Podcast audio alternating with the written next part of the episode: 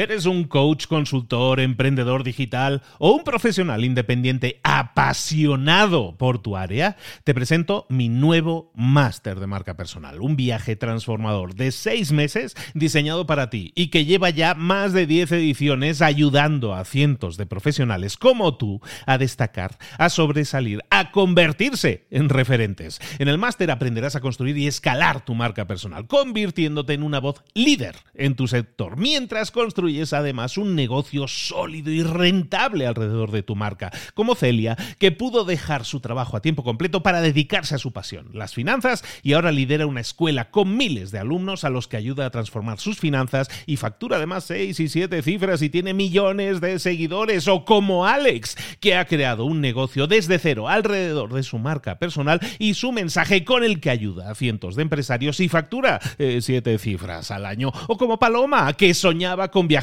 por el mundo y que ahora vive como nómada digital con cientos de miles de seguidores y más de 17.000 alumnos. Gracias al máster, su sueño pasó de ser una idea a una realidad rentable y reconocida. Este es el momento de que tú también dejes tu huella, de influir y de vivir por fin de tu pasión. Visita librosparaemprendedores.net barra marca y descubre muchas más historias de éxito de gente que confió en nuestro método. En junio comenzamos además la nueva generación y añadimos más novedades, más servicios y más soporte que nunca. Únete a la élite de profesionales que ya están cambiando sus vidas. ¿Estás listo? ¿Estás lista para desarrollar tu marca personal y ser nuestra próxima historia de éxito? Pues visita librosparaemprendedores.net barra marca y comencemos. ¿Y si te dijera que una de las razones principales por las cuales no estás consiguiendo el éxito o estás alcanzando las cotas o las metas que te habías planteado, y si te dijera que una de las razones es porque te estás autojustificando, porque estás cuestionando o no cuestionando a veces acciones o errores? A veces cometemos errores pero siempre hay alguien que salta y automáticamente dice, yo no he sido, yo no he sido. Bueno, de eso vamos a estar hablando hoy, de cómo estamos justificándonos o estamos protegiéndonos o cómo esos sesgos de confirmación, esas formas de pensar en automático que tenemos, nos están haciendo no crecer lo suficiente y no alcanzar nuestras metas. Ojo, esto que te voy a explicar hoy hace que muchas empresas tampoco alcancen sus metas y es que muchas personas, muchos líderes están utilizando estos sesgos de confirmación en automático que te vamos a explicar hoy, que tienen que ver con la autojustificación, que tienen que ver con la distorsión de los recuerdos, que son sesgos de confirmación que vamos a ver aquí ahora. El libro se llama Mistakes Were Made, but Not by Me. Se cometieron errores, pero no fui yo, básicamente. Es la traducción literal. Para ponerlo un poco más cortito, y ya que he visto que no está traducido al español, esta creo que es el primer acercamiento a este libro que se hace en español, por lo tanto, le vamos a rebautizar. Yo creo que en cortito va a ser con un yo no he sido. que comenzamos aquí ahora en libros para emprendedores. Sin más, comenzamos.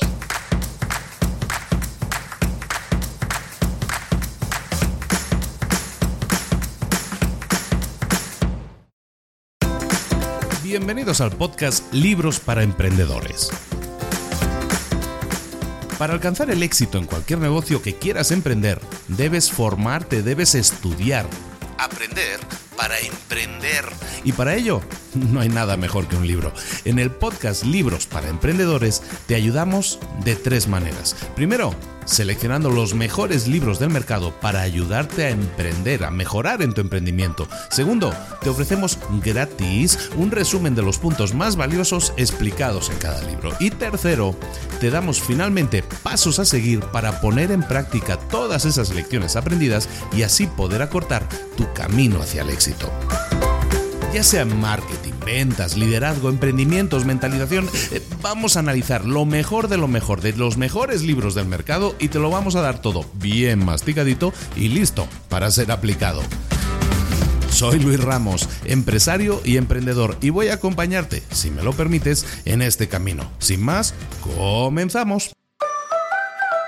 Muy buenas a todos, soy Luis Ramos, esto es Libros para Emprendedores. Aquí estamos de nuevo, como siempre, trayéndote un nuevo libro con nuevas ideas que, como siempre, si las pones en práctica, si te animas a, utilizar aquello que te sirva de lo que vamos a estar comentando hoy aquí, seguramente si lo pones en práctica, si pasas a la acción, es como vas a llegar a obtener resultados diferentes. Hoy estamos hablando de crecimiento personal y profesional, pero sobre todo de cómo muchas veces tratamos de justificar creencias que no tienen ningún sentido, tratamos de justificar malas decisiones que hemos tomado y también tratamos de justificar actos que muchas veces pueden ser dañinos. Estamos justificándolo, estamos justificando aquello que estamos haciendo como algo que, oye, pues no está mal, o yo no he sido, o yo no pensaba.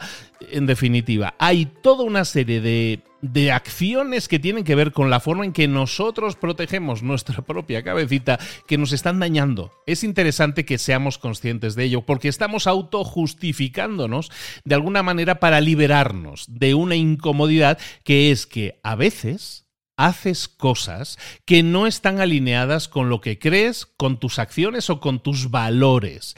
Hacemos cosas que nos incomodan porque no están alineadas con todos esos valores o creencias que nosotros presumimos que tenemos. Entonces, cuando eso sucede, ¿qué sucede? Pues que generamos lo que se conoce en psicología como una disonancia cognitiva. Eso es algo que, que no nos cuadra. Hay piezas del rompecabezas que no nos cuadran. Experimentamos disonancias cognitivas cuando dos de nuestros pensamientos, dos de nuestros valores o dos de nuestros comportamientos se contradicen el uno con el otro. Por ejemplo, a lo mejor nosotros pensamos que somos muy buenos en algo, pero de repente cometemos un error garrafal ah, cuando estamos intentando llevarlo a cabo. Y, sabemos o pensábamos que éramos muy buenos, pero sin embargo hemos cometido un error de principiante. Y eso nos genera una disonancia cognitiva porque estamos haciendo algo que va en contra de nuestra creencia. Y ese estado amenaza nuestra consistencia, nuestra forma de ver el mundo, nuestro sentido de nosotros mismos y genera esa incomodidad. Eso es una disonancia cognitiva. Entonces, sabiéndolo y sabiendo que esto nos afecta y nos afecta de una forma muchas veces pensamos que irracional, puede hacer que nosotros acabemos haciendo algo que no queríamos hacer o acabemos haciendo algo que estaba mal y lo justificamos como no he sido yo, es que no fui yo. ¿no? El título del libro, recordemos el original, si lo traducimos literalmente, es tal que así. Se cometieron errores, pero no fui yo. Y eso es una frase que yo creo que a mucha gente le suena y le suena mucho. Quizás incluso seas una de esas personas que siempre dice no, no, no, sí se han cometido errores, pero nosotros no hemos sido, o yo no he sido, ¿no? Eso se dice muy habitualmente. Eso, que es muchas veces una protección o simplemente algo que hacemos muchas veces en piloto automático, está señalando cosas está señalando cosas que tenemos que tener muy en cuenta. Hoy vamos a ver este libro, por lo tanto, que se llama, eh, bueno, está publicado en el año 2020, lleva ya bastantes ediciones, está siendo un éxito, está escrito por dos, eh, psicólogos, eh, Carol Travis y Elliot Aronson, que yo no conocía, pero parece ser que tienen otros libros muy interesantes. Por aquí tengo alguno apuntado que me ha llamado la atención. Carol Travis y Elliot Aronson escriben y publican en este 2020 este Mistakes Were Made But Not By Me. Se cometieron errores, pero no fui yo. Y de eso vamos a estar hablando ahora, de por qué nosotros nos comportamos de esa manera. Y es que empezamos ya, ¿no? Bueno, ya hemos empezado. Yo creo que ya te he dado una muy buena introducción en la cual estamos hablando muchas veces de que hay toda una serie de procesos inconscientes que nosotros utilizamos para reducir la incomodidad de esa disonancia cognitiva que te estaba eh, explicando. ¿Y cuáles son esas, eh, esos procesos que nosotros realizamos? Uno es la autojustificación, nos autojustificamos. Otro son los sesgos de confirmación y otro es la distorsión de la memoria o la distorsión del recuerdo. Estos sesgos nos ayudan a justificar muchas veces decisiones pobres, decisiones malas que hemos llevado a cabo que nos están creando una disonancia, que nos están haciendo ruido internamente. Y el saberlo el reconocer que tú lo estás haciendo, porque todos lo hacemos, ¿eh? todos, todos somos culpables aquí, señoría, todos estamos reconociendo, si nosotros escuchamos esto y tiene sentido para nosotros, vamos a reconocer nuestros propios sesgos, vamos a retarlos, vamos a intentar cambiarlos y sobre todo vamos a hacernos mucho más responsables de nuestras acciones. Es importante que sepamos para qué nos sirve todo esto, para qué nos puede ser útil. Primero, porque si nosotros entendemos que estos sistemas, estas disonancias cognitivas, esta autojustificación, este sesgo de confirmación, esta distorsión del recuerdo, son herramientas que nosotros utilizamos y que trabajan en conjunto para racionalizar las cosas que nosotros escogemos, nuestras elecciones. Pero es que además de eso, eh, lo que nos va a servir el analizar todos estos puntos es porque nos va a permitir explorar cómo tú estás justificando tus elecciones, las cosas que tú escoges, cómo lo justificas. Y esa justificación muchas veces está minando, está dañando las cualidades que son más importantes y que te definen más a ti mismo, a ti misma, como son tus valores. Y cómo esos patrones de autojustificación pueden causar que nuestras creencias, que nuestras creencias eh, se desvíen bastante de lo que nosotros creíamos. Y lo más importante, vamos a intentar romper este ciclo romper este ciclo de autojustificación y ser responsables de nuestras acciones. Entonces, hablábamos al principio de la disonancia cognitiva, ¿no? De eso que nos hace ruido en la cabeza, básicamente, que no es muy, no es muy de psicólogo definirlo así, pero yo creo que me entiendes, ¿no? Cosas que no nos cuadran, piezas de rompecabezas que no encajan la una con la otra. Ese es un estado psicológico incómodo y ese estado se produce, se lleva a cabo cuando nosotros tenemos dos creencias, dos actitudes, dos ideas que son contradictorias. De acuerdo a lo que nos dicen en el libro, nosotros experimentamos una disonancia cognitiva cuando nuestras acciones entran en conflicto con nuestras creencias de nosotros mismos. Por ejemplo, si tú eh, dices, eh, no, es que hay unas fábricas en las que tienen a las gallinas de una forma muy más que cuestionable y yo estoy muy en contra de eso, entonces una persona que, que tiene esa creencia, pero a lo mejor tienes algún tipo de disonancia cognitiva si sigues comiendo carne, si sigues comiendo pollo, aún sabiendo que esas fábricas donde se, donde se llevan a cabo esos procesos cuestionables, que tú tienes un pensamiento muy en contra de esos, sin embargo sigues comiendo esa carne. Eso puede generar una disonancia cognitiva. Las disonancias cognitivas lo que generan es, como decíamos, esa incomodidad psicológica porque está amenazando nuestro sistema de creencias y por lo tanto amenaza nuestra existencia. Estamos constantemente intentando que todo el mundo a nuestro alrededor tenga cierto sentido, tenga cierto orden y queremos creer que nuestras acciones y nuestras elecciones son consistentes, son racionales. Entonces, cuando nosotros actuamos o pensamos de una forma que contradice nuestra forma de pensar, no podemos seguir diciendo, no, no, es que yo soy muy racional, muy consistente y muy coherente entre lo que digo y lo que hago. Entonces, eso que muchas veces nos damos cuenta nosotros mismos que no somos coherentes del todo con lo que decimos, con lo que hacemos, nos genera incomodidad. ¿Y cómo aliviamos esa incomodidad que está generando una disonancia cognitiva? Pues lo que hacemos es buscar eliminar esas contradicciones. Y eso nos lleva al primer punto, la autojustificación. La autojustificación nos ayuda a eliminar esas contradicciones.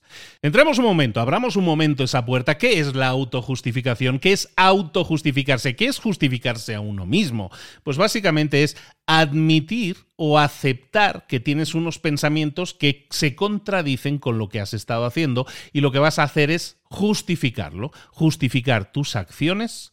Eh, normalmente no para otros, sino para ti mismo o para ti misma. La autojustificación se diferencia de la mentira porque no es lo mismo, no es lo mismo mentir que autojustificarse. Mentir requiere de que tú seas consciente de que lo estás haciendo. Lo que haces es encubrir tus acciones, que sabes que has hecho algo malo y lo que quieres es encubrirlo, eh, sobre todo a los ojos de los demás, y mientes. La autojustificación normalmente es un proceso mucho más inconsciente. Lo hacemos de forma subconsciente y lo utilizamos la autojustificación para convencer no a otras personas, sino para convencernos a nosotros mismos que hemos hecho lo correcto. Es muy importante esta distinción porque es muy sutil, es muy sutil. Nosotros estamos hablando de mentir cuando estamos buscando justificarnos ante otros y estamos hablando de autojustificación, que es una forma de mentirnos pero a nosotros mismos. Realmente creamos una realidad en la que creemos que estamos haciendo lo correcto, que no hemos hecho nada malo. Por ejemplo, Imagínate, tú estás en el estacionamiento, en el parking, estás ahí aparcando el coche y accidentalmente, cuando abres la puerta para salir del coche, resulta que golpeas la puerta del coche de al lado. Ese, ese golpecito, que es pequeño, deja una marquita Tú la ves inmediatamente, has abierto la puerta, has hecho, has hecho pic, ha golpeado, inmediatamente tus ojos se van al golpecito y lo ves. Ves que ahí hay un rayón, hay una rayita que en la pintura has, has golpeado un poquito el otro coche y queda una marca en la pintura del otro coche. Tú sabes que, que, deberías dejarle una nota con tu información de contacto a esa persona para que para que la otra persona sepa que te estás ofreciendo a arreglar el golpecito, la rayadita, ni siquiera golpe, la rayadita. Pero también sabes, por otro lado, y te empiezas a decir a ti mismo, a ti misma, no, pues que si es un rayón, si es un rayoncito de nada, si ni siquiera se ve. Si yo le dejo la nota, probablemente eh, no vale ni siquiera la pena el esfuerzo porque la otra persona ni se va a dar cuenta de que lo tiene. ¿Y qué haces? No le dejas la nota. Decides no hacerlo. ¿Y qué sucede? Esto es una situación habitual, muy humano, ¿no? si lo queremos ver así. Pero ¿qué genera esto? Esto genera una disonancia. ¿Por qué? Porque está contradiciendo tu autoimagen, la imagen que tú tienes de ti. Esa imagen en la que eres una persona honesta, una persona cortés, una persona elegante siempre en sus acciones. Esa es tu autoimagen. Pero lo que acabas de hacer al no dejarle, al no informarle, total, si era un rayoncito de nada, eso lo haces en contradicción con esa imagen de persona honesta y cortés. Y entonces lo que haces es proteger esa imagen, proteger esas ideas, esos valores que tú dices de ti mismo o de ti misma, lo que buscamos es protegerlos. Entonces lo que hacemos es racionalizar que, bueno, es que el, dueño del otro coche probablemente ni siquiera vaya a ver el rayón. Eh, además, fue culpa del otro porque aparcó demasiado cerca del mío. Y, empiezas a decirte ese tipo de cosas y estás autojustificándote. Estás autoengañándote de alguna manera. Te estás diciendo cosas para aliviar ese peso que se ha generado, esa disonancia cognitiva diciendo, ay, es que yo soy una persona muy honesta y el, irme sin dejarle información de que yo le he rayado el coche, pues eh, total, sí, no es ni se va a dar cuenta. Entonces, eso es muy importante porque esta autojustificación, cuando nosotros lo vemos en este entorno más personal, dices, bueno, pues puede ser hasta anecdótico, ¿no? Aunque normalmente a la gente, tú esto no es algo que luego vas a comentar en una cena con los amigos, no vas a decir, ah, pues le golpeé la puerta del coche de la otra persona y me fui no es algo para presumir. Sabes que no es algo para presumir porque tú mismo te estabas autojustificando diciéndote que no, no, no, eh, total, eso no vale la pena ni decirlo. Esto, esta autojustificación, no solo te está dañando a ti, porque de alguna manera te estás engañando a ti mismo para proteger ese, esa sensación de equilibrio que buscas tener, no solo te daña a ti, sino que en el entorno de una empresa daña al éxito de empresas completas. Cuando nosotros estamos auto engañándonos, cuando estamos autojustificándonos, lo que estamos haciendo si trabajamos a nivel de una organización, de una empresa y somos líderes, lo que estamos haciendo es que no alcancemos las metas que hemos definido. Cuando una empresa se centra, o los miembros de una empresa se centran más en autojustificarse que en tomar las riendas de sus decisiones, sean acertadas o sean equivocadas para intentar alcanzar la meta, sino que dedican su energía a la autojustificación, están dañando a la empresa. Si esto lo vemos a nivel personal, pues claro que te está dañando, pues te estás engañando y estás rompiendo ese equilibrio con unos sesgos raros, pero a nivel empresa, a nivel trabajo, también te está dañando. Si tú no, a lo mejor no eres dueño de empresa, pero eres alguien que trabaja en una empresa. Trabajas por cuenta ajena y a lo mejor tienes esa costumbre de decir, no, fui yo. No, no fue para tanto. No, eso no ha sido nada. Si tú eres de esas personas que se está autojustificando constantemente, que sepas que te estás haciendo daño, que eso no te ayuda. En el caso de tu carrera profesional no te está ayudando, te está dañando. En el caso de la empresa, si eres responsable de una empresa o de un equipo, eso está dañando a ese equipo, eso está dañando a esa empresa. No produce nada bueno en ninguna de esas situaciones. ¿Por qué? Porque los resultados que tú puedas estar consiguiendo o no están todos distorsionados porque lo que estás haciendo es priorizar tu éxito o tu equilibrio personal, tu equilibrio individual, sobre el equilibrio o el éxito del equipo, porque lo único que quieres es quedar bien ante todos, incluso aunque quedar bien ante todos no sea el interés principal de tu empresa. Estábamos hablando entonces de varias mm, cosas que nosotros llevamos a cabo que no nos ayudan. ¿no? Uno es la autojustificación.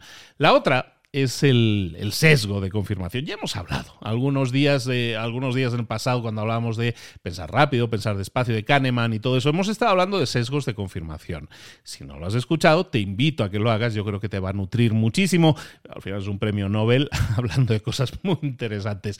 Eh, eh, volvamos. Sesgo de confirmación. Vuelve, Luis, vuelve. Aquí estamos. Sesgo de confirmación. Es otra de esas herramientas, entre comillas, útiles que lo que nos están haciendo es utilizarlas, cuando las utilizamos, nos ayudan a, recuperar el equilibrio, a apagar ese fuego que se ha prendido en nuestra cabeza, que es la disonancia cognitiva. Cuando nosotros queremos evitar ese dolor que nos genera una disonancia cognitiva, el pensar que no somos coherentes del todo entre lo que pensamos, lo que decimos y lo que hacemos, entonces generamos muchas veces respuestas automáticas que llamamos los sesgos de confirmación. Un sesgo de confirmación básicamente nos sirve para eh, darle una categoría, darle una clasificación a una información que le dé apoyo a nuestras creencias que suene razonable.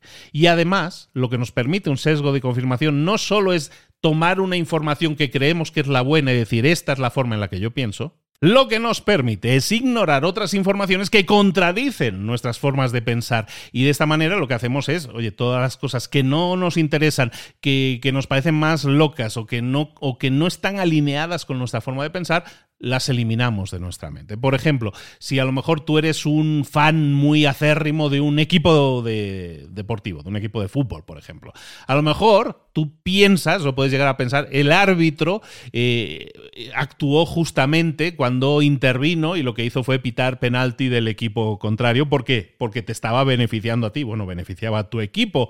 De la misma forma, a lo mejor tú vas a asumir que el árbitro se ha equivocado si pita en contra, si pita un penalti en contra de tu equipo.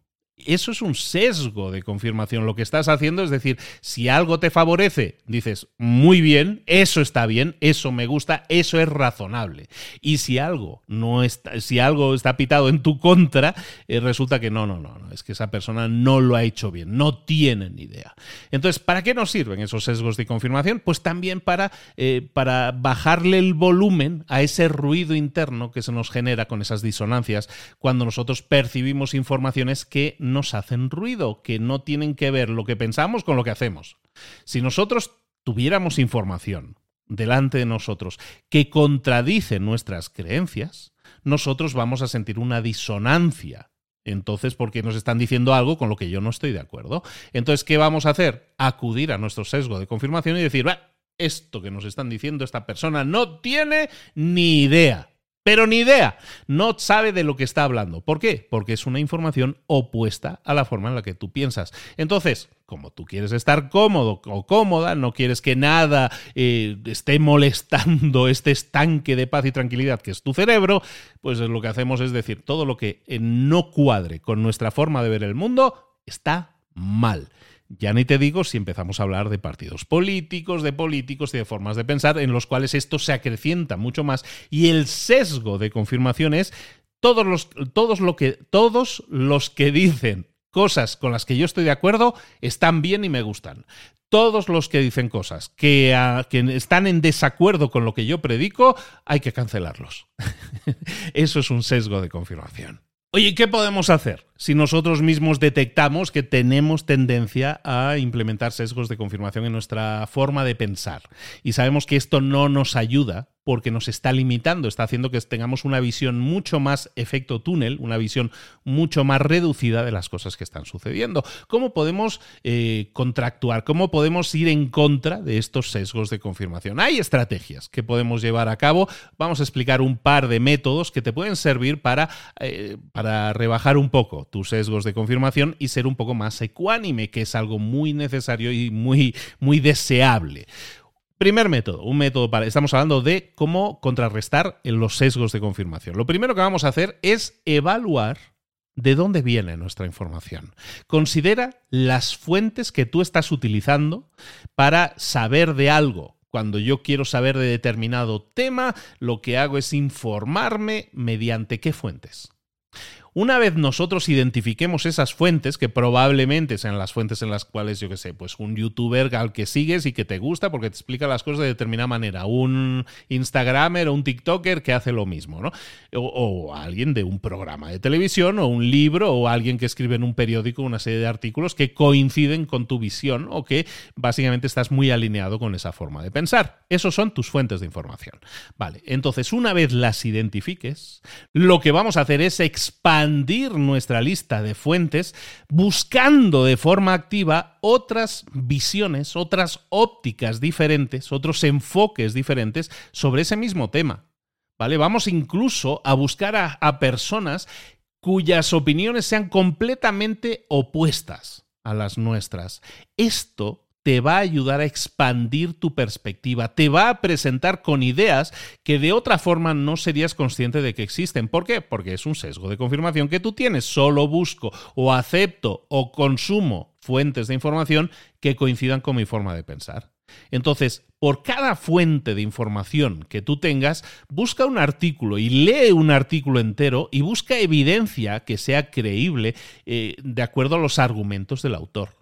Puede que los tenga y puede que no los tenga. Si los tiene, entonces tú vas a tener otras visiones completamente diferentes de, esa persona. Si esto lo trasladamos al mundo del trabajo, al mundo, de, mundo profesional, en una empresa, si nosotros decimos, no, es que hay una persona que es de mi equipo y me cae muy bien, entonces se produce un conflicto y en, el, en ese conflicto está involucrada esta persona que a mí me cae muy bien yo voy a tener un sesgo de confirmación. Como me cae muy bien, como es de mi cuerda, como me lo creo más, pues si hay un conflicto, yo inconscientemente tengo un sesgo de confirmación. Me voy a ir, voy a creer automáticamente a esa persona.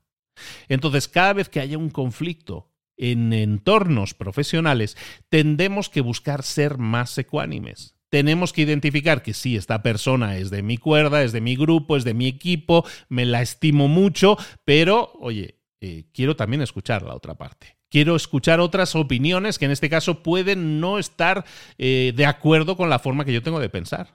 Pero me debo a mí mismo, a mí misma, el escuchar otras fuentes de información para ver si las otras personas también tienen argumentos creíbles, si tienen evidencias, si tienen pruebas y eso nos va a permitir tener muchas más fuentes confiables o no confiables. Si yo busco, yo busco otras fuentes que piensen diferente de mí y veo esas otras fuentes y veo que no tienen argumentos, bueno, pues de alguna manera voy a salir reforzado. Estaba yo tomando la decisión adecuada, pero lo que he hecho es dedicarle tiempo a ver cómo piensan otras personas. Recuerda esto en el entorno profesional. Si tú eres un emprendedor, si eres un empresario, si eres un gerente, un director de equipo, te debes a ti mismo, a ti misma, el ser mucho más respetuoso con las fuentes de información, sobre todo cuando se producen conflictos. También estamos hablando de cómo contrarrestar los sesgos de confirmación. ¿no? Entonces, por una parte es busquemos más fuentes de información buscando diferentes ópticas, enfoques, incluso enfoques contrarios. Otra forma de contrarrestar los sesgos de confirmación, muy fácil, ¿eh? todo esto es muy fácil de poner en práctica, es que hagas una mini lista con cuatro puntos a favor y cuatro puntos en contra de la posición o de la lógica de una determinada situación. Por ejemplo, a lo mejor em, tú estás inseguro o estás insegura de que le caes bien a los amigos de tu novia. Por ejemplo, ¿no? Tu novia tiene un grupo de amigos y tú no estás seguro si le estás cayendo bien a, esa a todas esas personas. Tienes un sesgo de confirmación en ese sentido que dices, yo creo que no le caigo bien a tus amigos. ¿Pero qué dices? Entonces, hagamos una lista. Hagamos una lista de cuatro puntos a favor y cuatro puntos en contra, buscando evidencias que soporten, por un lado, lo que tú estás pensando, que no les caes bien, y por otro lado, que sí les caes bien, ¿no? Escribe cuatro puntos que sugieran que lo que tú dices es cierto, ¿no? Oye, pues que no se ríen cuando tú explicas chistes, que cuando les escribes en el grupo de WhatsApp no te responden de inmediato, ese tipo de cosas, ¿no? Escribes cuatro puntos que dices, mm, ¿ves? ¿Ves cómo no les caigo bien?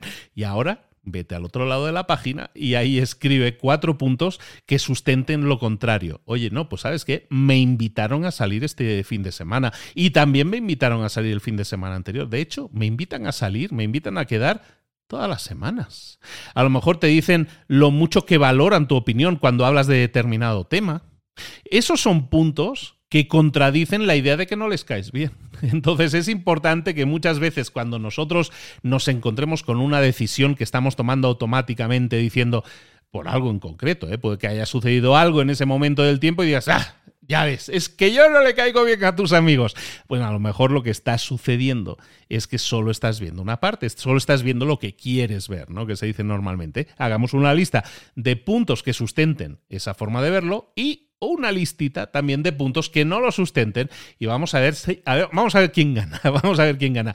Lo que puede resultar es que te des cuenta de que, ah, pues a lo mejor son cosas mías, o, me he levantado hoy con el pie izquierdo, o realmente mm, no es tanto así, o sea, no lo estaba viendo con una perspectiva tan completa, como dicen, los árboles no estaban dejándome ver el bosque. Bueno, estábamos hablando de los procesos cognitivos en este resumen del libro, en el cual estábamos diciendo, oye, hay toda una serie de cosas que nos afectan cuando nosotros tenemos algo que nos hace ruido en la cabeza, ¿no? Una disonancia cognitiva. Esa disonancia cognitiva la podemos hacer... Eh, la podemos apagar, ¿no? Podemos apagar ese ruido mediante los sesgos de confirmación que acabamos de comentar ahora, pero también con la autojustificación que estábamos diciendo antes. Estamos hablando de autojustificación, estamos hablando de sesgos de confirmación que acabamos de comentar.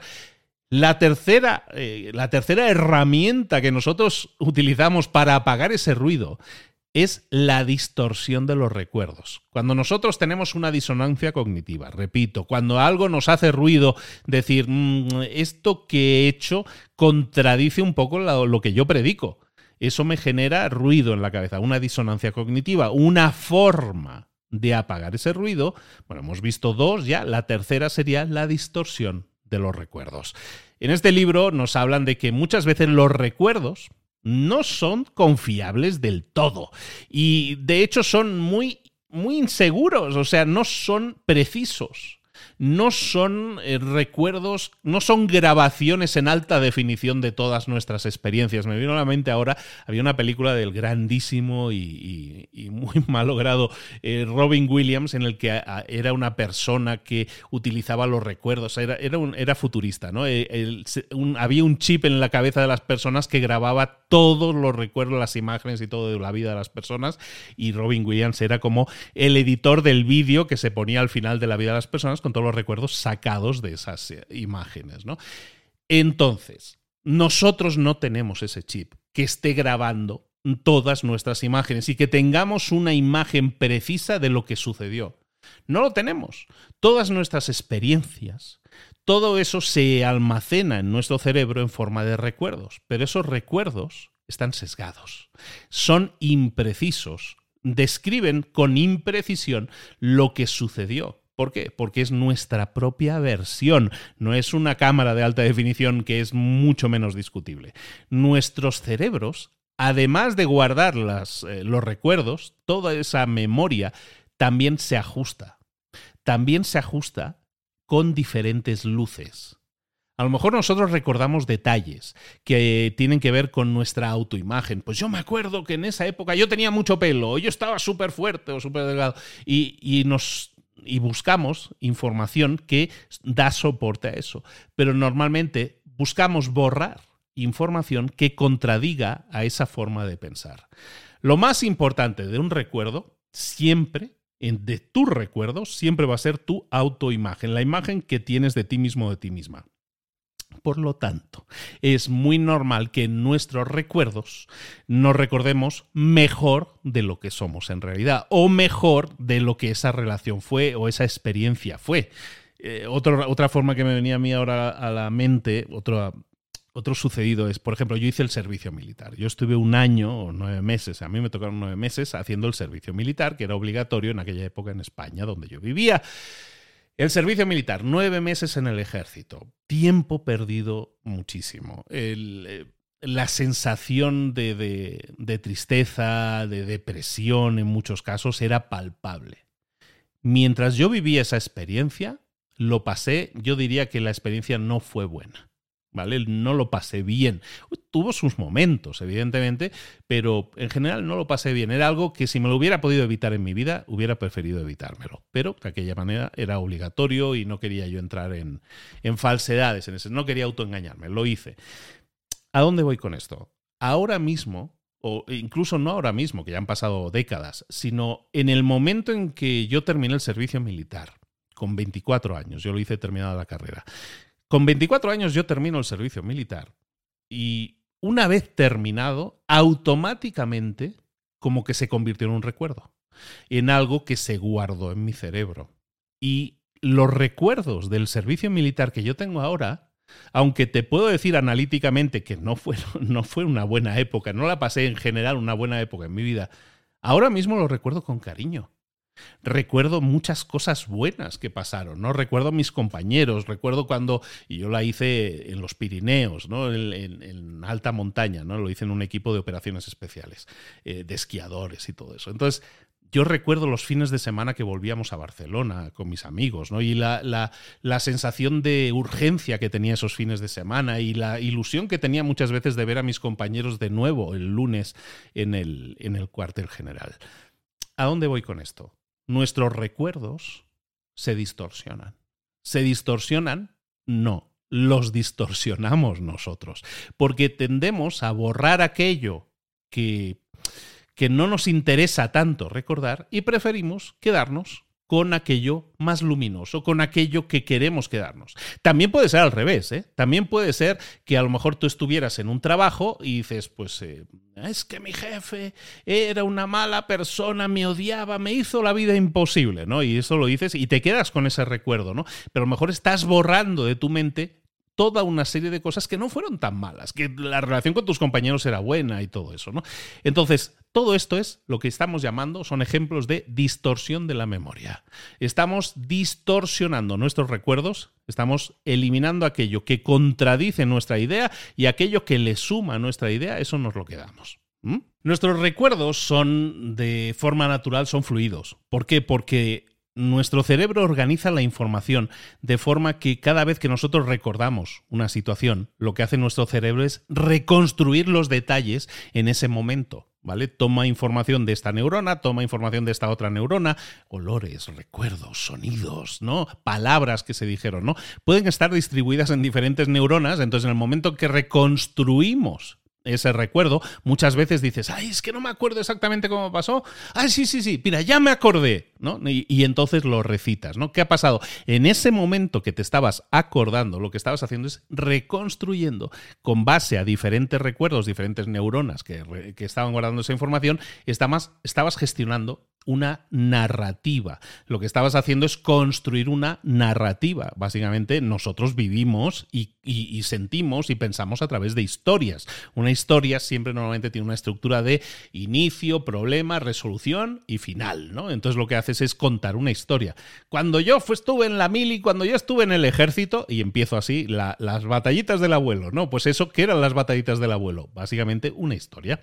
Y esas historias, recordemos, son recuerdos que estamos organizando en el momento en que queremos disponer de ellos para explicar esa historia. Entonces, decíamos, esto puede generar distorsión en nuestros recuerdos.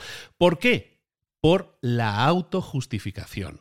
Cuando nosotros estamos hablando de autojustificación, estamos diciendo, es que no fui yo, es que no fue para tanto, es que eso no, no impactó, lo que impactó fue lo que hizo otra persona. ¿Qué estamos haciendo ahí? Estamos autojustificándonos y lo que estamos haciendo es utilizar la distorsión de los recuerdos para que le den apoyo a lo que nosotros estamos diciendo. Porque yo me acuerdo que tú dijiste exactamente esto, esto, esto y esto. Y es por eso que ha sucedido esto, esto, esto y esto. Siempre tendemos, o muchas veces, nos damos cuenta de que somos personas inteligentes, que somos personas diligentes, que, que somos personas que somos muy detallistas, pero resulta que cometemos errores. Y cuando cometemos errores, lo que hacemos es recordar ese evento continuamente. ¿Por qué? Porque se ha generado ruido y ese ruido no se ha calmado. Yo mismo recuerdo discusiones que he tenido con compañeros o con líderes de, en los trabajos en los que yo estaba hace décadas Yo sigo recordando algunas reuniones que fueron súper tensas y recuerdo esos eventos una y otra vez. Y mi cerebro estoy seguro de que está distorsionando esos recuerdos. ¿Por qué? Porque muchas veces lo que hacemos es decir, no acepto que yo soy culpable. Lo que voy a hacer es que la forma en que yo recuerdo algo es que el culpable fue otra persona. El que tenía que haber hecho tal cosa era otra persona. No fue culpa mía, fue otra persona. Y lo que hacemos es borrar del recuerdo de esa situación, borramos todo aquello que no nos pinte bien. Yo lo hago todo bien y si se cometieron errores, como dice el título en inglés, no fui yo. Entonces, cuando nosotros generamos en situaciones de trabajo ese ruido, esa disonancia cognitiva que nos genera incomodidad, muchas veces sentimos que nuestra competencia está a juicio que el que yo sea competente o bueno haciendo las cosas se está juzgando. Y entonces, ¿qué hago? Disparo automáticamente este sistema de defensa, que es decir, distorsiones de recuerdos y autojustificación. ¿Y eso qué produce?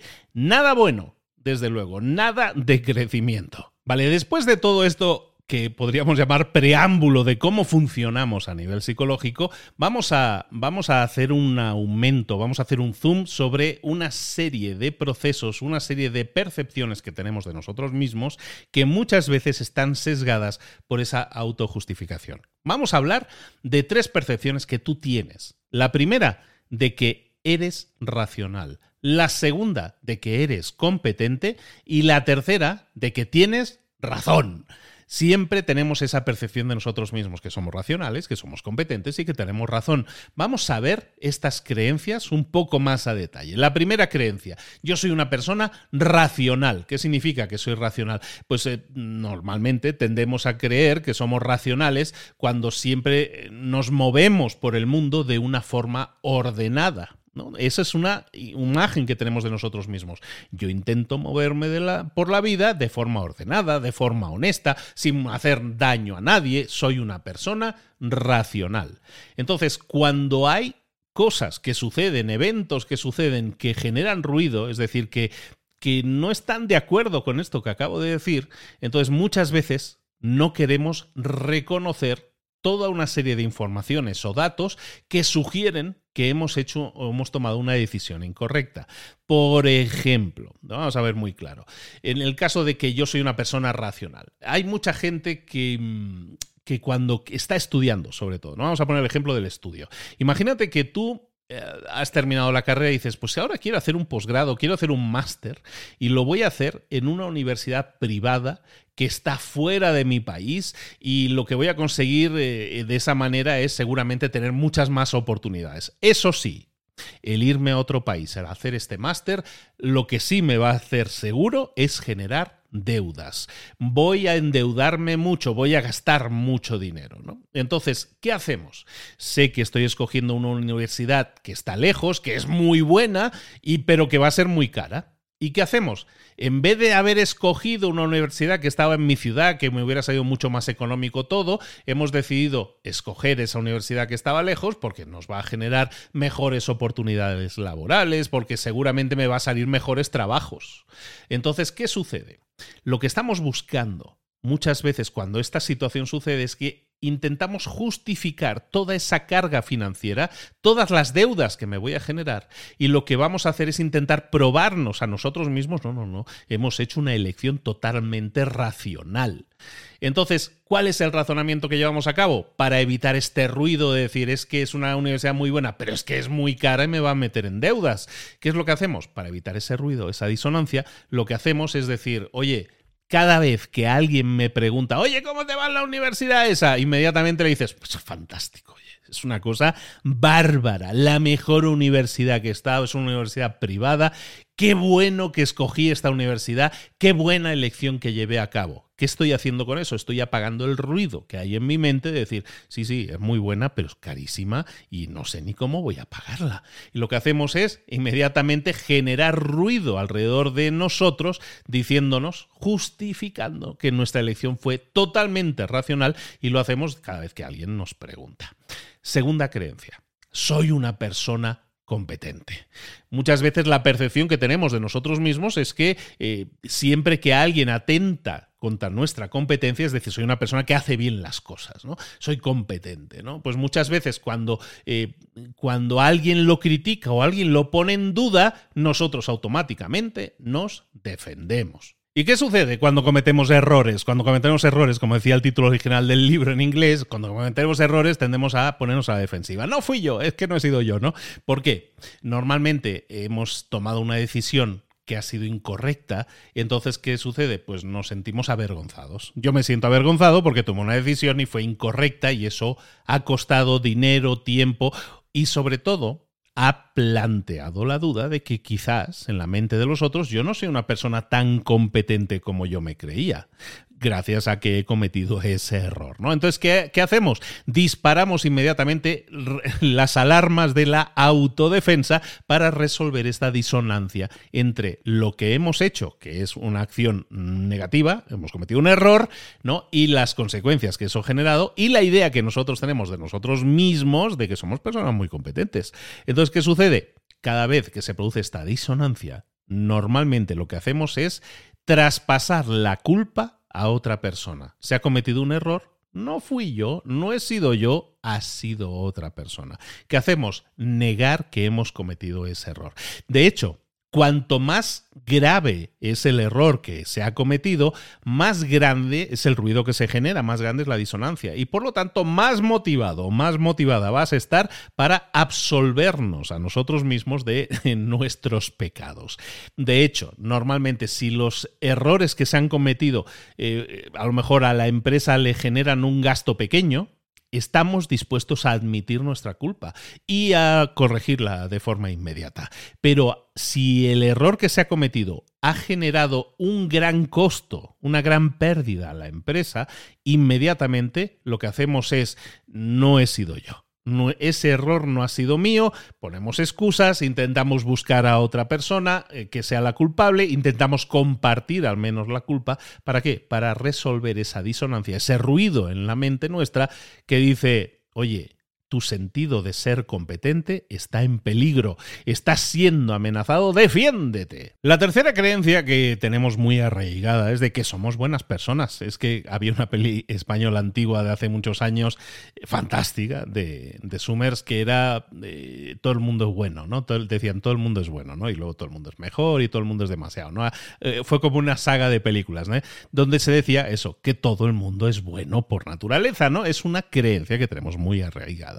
Yo soy una buena persona. Y ser una buena persona, para cada persona puede ser diferente, pero todos queremos creer que somos buenos, que somos fundamentalmente buenos y que estamos altamente motivados a justificar cualquier acción que nosotros llevemos a cabo que amenace ese sentido de, de, buenismo. Es decir, cualquier cosa que nosotros hagamos que atente o que ponga en peligro esa creencia de que soy buena persona, toda acción que yo lleve a cabo en ese sentido, eh, lo vamos a intentar siempre, intentar justificar. ¿no? ¿Por qué? ¿Cómo, bueno, ¿cómo definimos lo que es ser bueno? Ser bueno es básicamente, como decían los griegos, ¿no? enfocarnos en tener un, una, una, fuerte, una fuerte moral y, una, y un grupo de virtudes, un conjunto de virtudes fijos establecidos. ¿no? ¿Cómo podemos justificar las cosas cuando nosotros hacemos algo mal?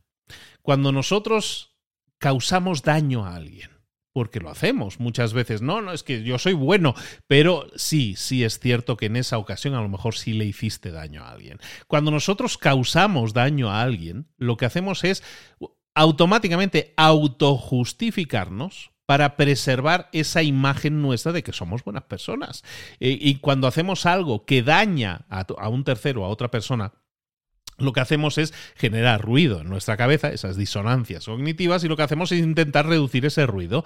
Lo que hacemos es justificarnos. Lo podemos hacer de tres formas, ¿no? Cuando hacemos daño a alguien. Primera forma de justificarlo, lo negamos completamente. No, yo no, no he hecho nada malo.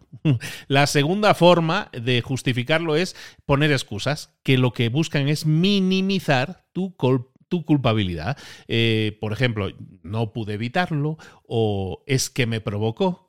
Básicamente ponemos excusas que minimizan nuestra culpabilidad.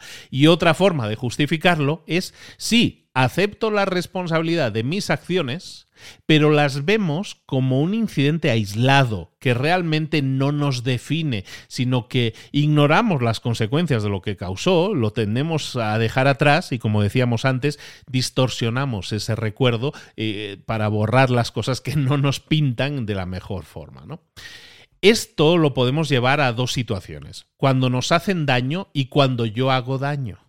Cuando nos hacen daño o cuando yo hago daño, en cualquiera de los dos casos, vamos a generar una disonancia en nuestra mente y lo que vamos a hacer es intentar justificarnos en cualquiera de los dos casos. En un caso, como hemos dicho, intentando quitarle hierro al asunto y en otro caso incluso victimizándome por ejemplo. Y lo que hago es autojustificarme de decir, no, sí, yo tengo la razón, pero esta persona me ha impuesto su razón y la verdad me ha dañado, lo que sea. Y mi autojustificación es victimizarme. Es que siempre me lo hace, siempre me pasa a mí, siempre me junto con lo que sea. Todo eso es autojustificarse, tanto si me han hecho daño como si yo hago daño. Entonces, no estamos aceptando la realidad cada vez que podemos excusas, cada vez que estamos intentando justificar lo que ha pasado.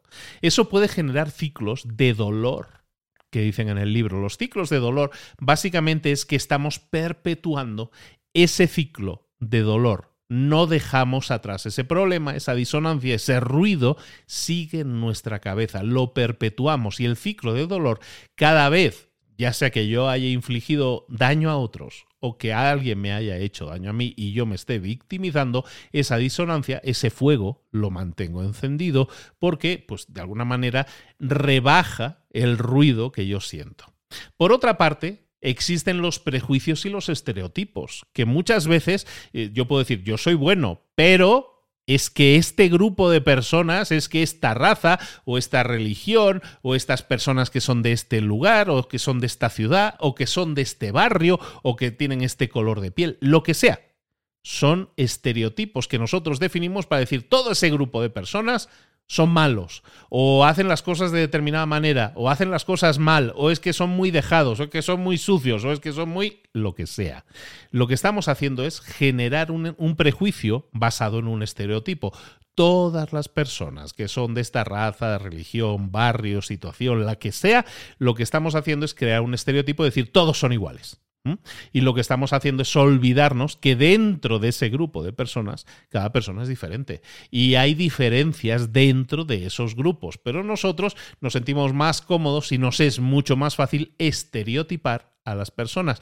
Nos puede ser muy ventajoso porque así decimos, todo lo metemos en un paquete y decir, pues todos los de esta raza, X, ¿no? Todos los de esta religión, Z, lo que sea, ¿no? Entonces, todos esos prejuicios, todas esas formas de actuar, como decíamos, nos llevan a la autojustificación, que era el primer punto que hemos visto en el resumen de hoy. ¿Vale? El cerebro está construido para convencernos de que nosotros no tenemos sesgos, nos persuade de que nuestra forma de ver el mundo es la correcta, es la precisa, es la real. Lo que hacemos es pensar que nosotros somos buenos, que somos razonables, que somos justos, que lo que pensamos es lo correcto y justificamos todos nuestros prejuicios, nuestros estereotipos, nuestras formas de pensar, los los justificamos eh, y, en este caso puede ser agresión, o sea, o, agresión mental, pensar, es que toda esta gente son unos inútiles, ¿no? Hacia ese grupo de personas pensamos que es razonable pensar así. Pensamos que tenemos razón, pensamos que es que son así, es que todos son así. Entonces, dicho esto, nosotros buscaremos siempre confort. Cuando nosotros definimos prejuicios, cuando nosotros definimos a grupos eh, del tipo que sea en el cual nosotros estamos creando estereotipos, lo que estamos buscando hacer es apagar ruido en nuestra mente, en este caso que tiene que ver con yo soy una buena persona yo soy una buena persona y odiar a un determinado grupo es que se lo merecen, es que son así, no es que estoy diciendo, no es que los odie, yo no soy racista, yo no soy no sé qué, yo no soy sexista o lo que sea, ¿qué estoy diciendo ahí? Lo que estoy haciendo es, tengo un prejuicio, tengo un estereotipo definido y lo que estoy haciendo es definir, en este caso, excusas para apagar el ruido en mi mente y que mi mente esté tranquila. Y sí, sí, sí, eres una persona muy justa muy cabal.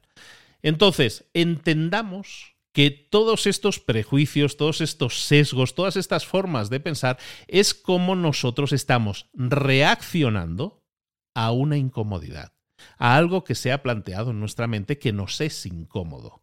Entonces, es importante que sepamos lo siguiente. Esto, si somos conscientes de ello, y yo creo que mucha gente se puede sentir identificada, espero que así sea con los ejemplos que hemos estado dando, que una forma de, de, batallar esto, que no es bueno para nosotros, no es bueno a nivel personal, no es bueno a nivel profesional, una forma de batallar con eso es identificar estos sesgos implícitos y una vez los hemos identificado, lo que hacemos es ser conscientes de que tenemos ese sesgo y lo que vamos a hacer es identificarlos y contrarrestarlos con patrones de pensamiento que nos ayuden a superarlos. Ahora vamos a hablar de eso. Recuerda, si nosotros nos mantenemos en la autojustificación, eso nos puede llevar a la polarización. ¿Verdad que hay mucha gente que ante una situación reacciona de formas diferentes? Imagínate este ejemplo. Imagínate que tú vas por la calle, vas por la calle caminando y hay otra persona que está caminando en sentido contrario. Vas a cruzarte. Y resulta que así un poquito más adelante de ti, a la derecha, hay una persona que está sentada en el suelo y está pidiendo dinero. Está pidiendo dinero para comer. Dame un poco, dame una monedita para comer. Las dos personas que van caminando, tú eres una persona y la otra persona que viene en sentido contrario, ven a la persona, en este caso al, al sin hogar, al sin techo, ven a la persona pidiendo dinero. En ambos casos, las dos personas eh, tienen un dilema que están intentando resolver en ese momento, ¿no? Son buenas personas, ¿no? Y lo que están haciendo es eh, pensar, ¿le debería dar dinero o no le debería dar dinero a esta persona? Y a lo mejor tú decides darle unas monedas a esa persona porque decides que esa persona necesita ese dinero para comer y tú te vas a sentir bien porque le has ayudado y entonces esa justificación, esa autojustificación de que estás haciendo lo correcto, la adoptas como buena.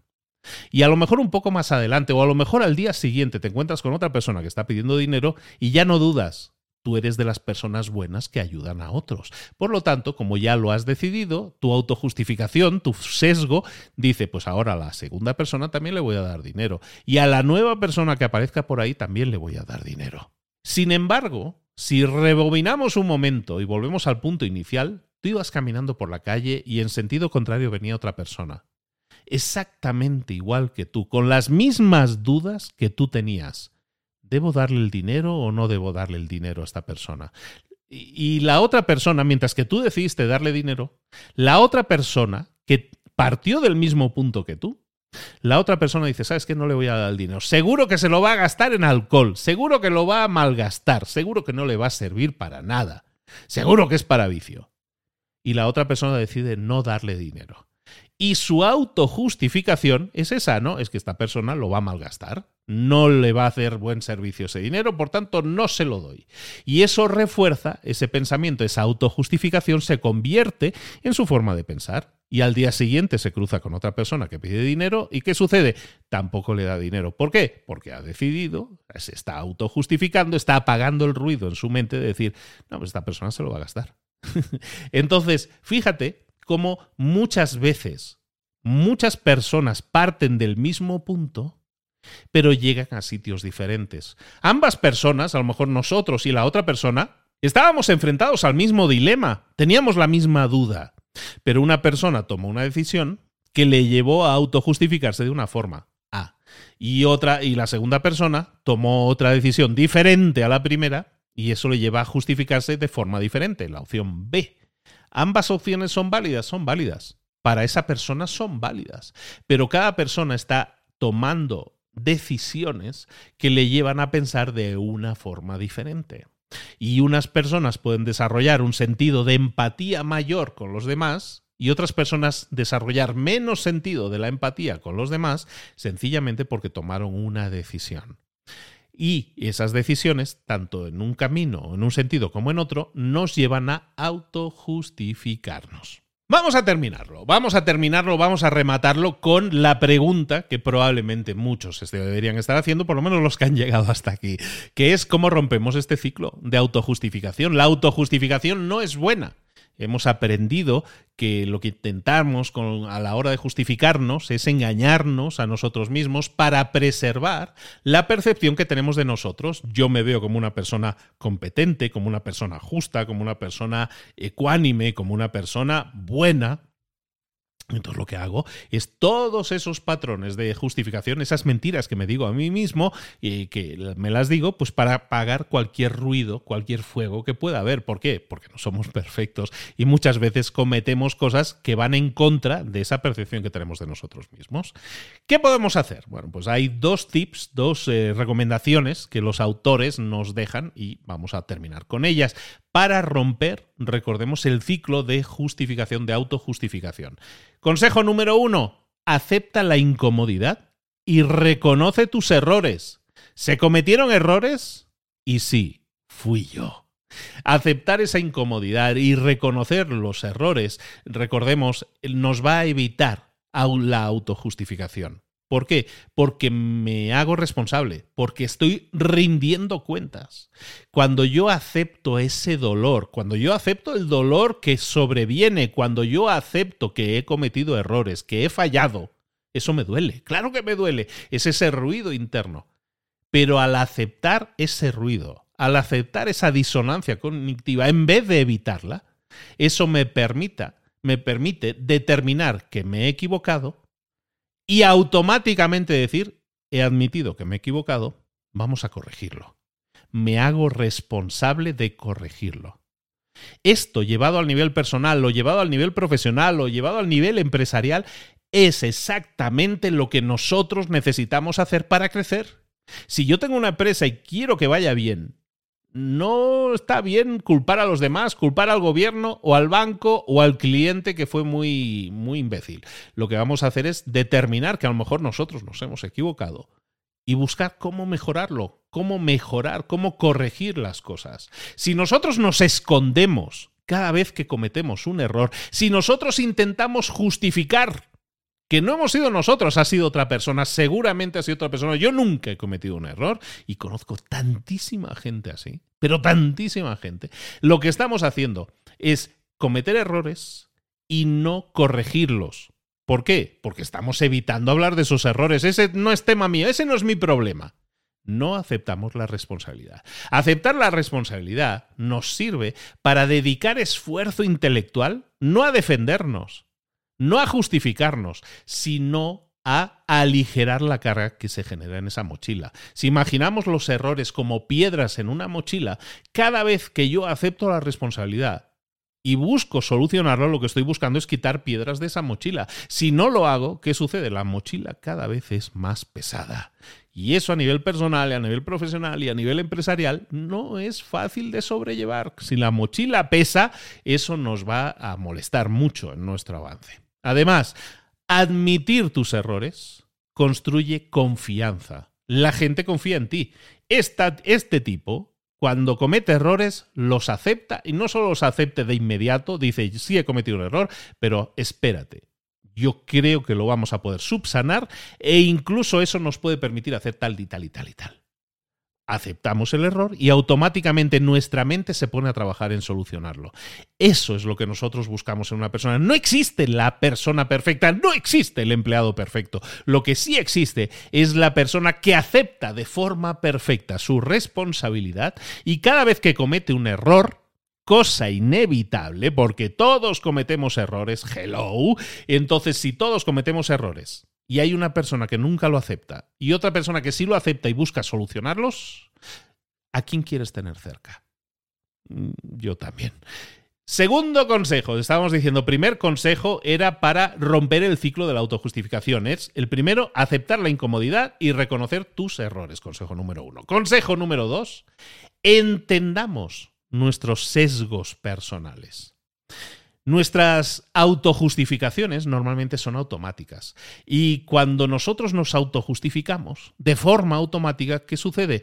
Que ni siquiera somos conscientes de que hemos cometido un error, sino que estamos reaccionando, estamos respondiendo de forma automática. No, no he sido yo, eso no es seguro, no es problema mío. ¿Y qué hacemos? Eso es no aceptar la responsabilidad. Y eso hace muy difícil que yo llegue nunca a aceptar la responsabilidad de nada, si no acepto que he cometido siquiera algo malo. Entonces, de acuerdo a lo que nos dicen en este libro, eh, romper este ciclo requiere de que tú activamente cultives la autoconciencia, ser consciente de que hay unos patrones psicológicos que tú estás utilizando en tu comportamiento.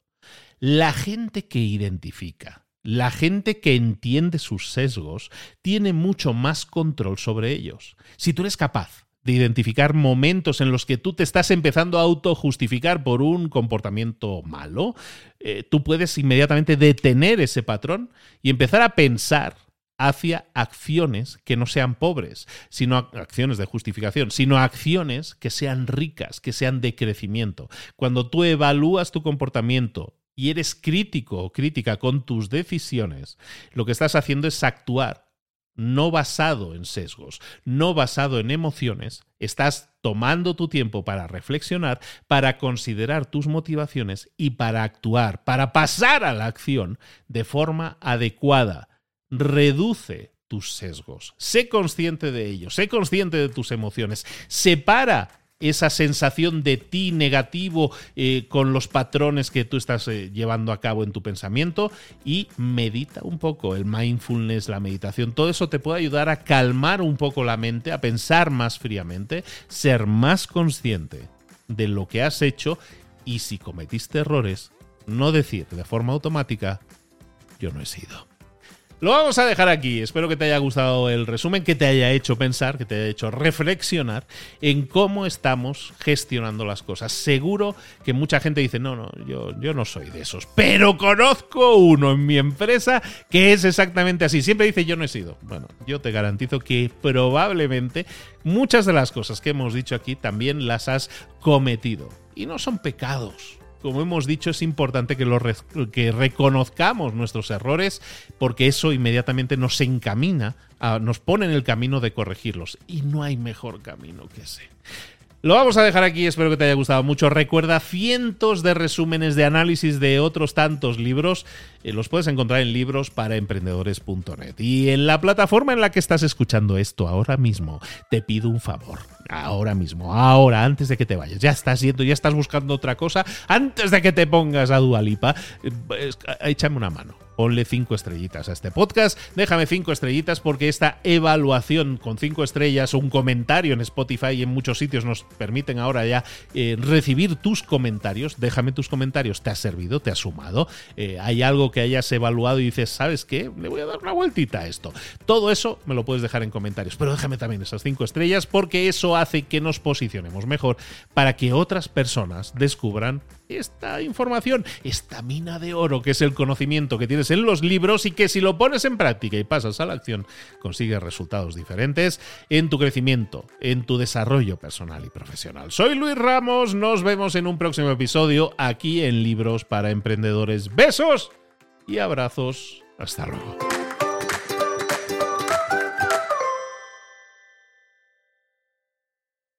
¿Eres un coach, consultor, emprendedor digital o un profesional independiente apasionado por tu área?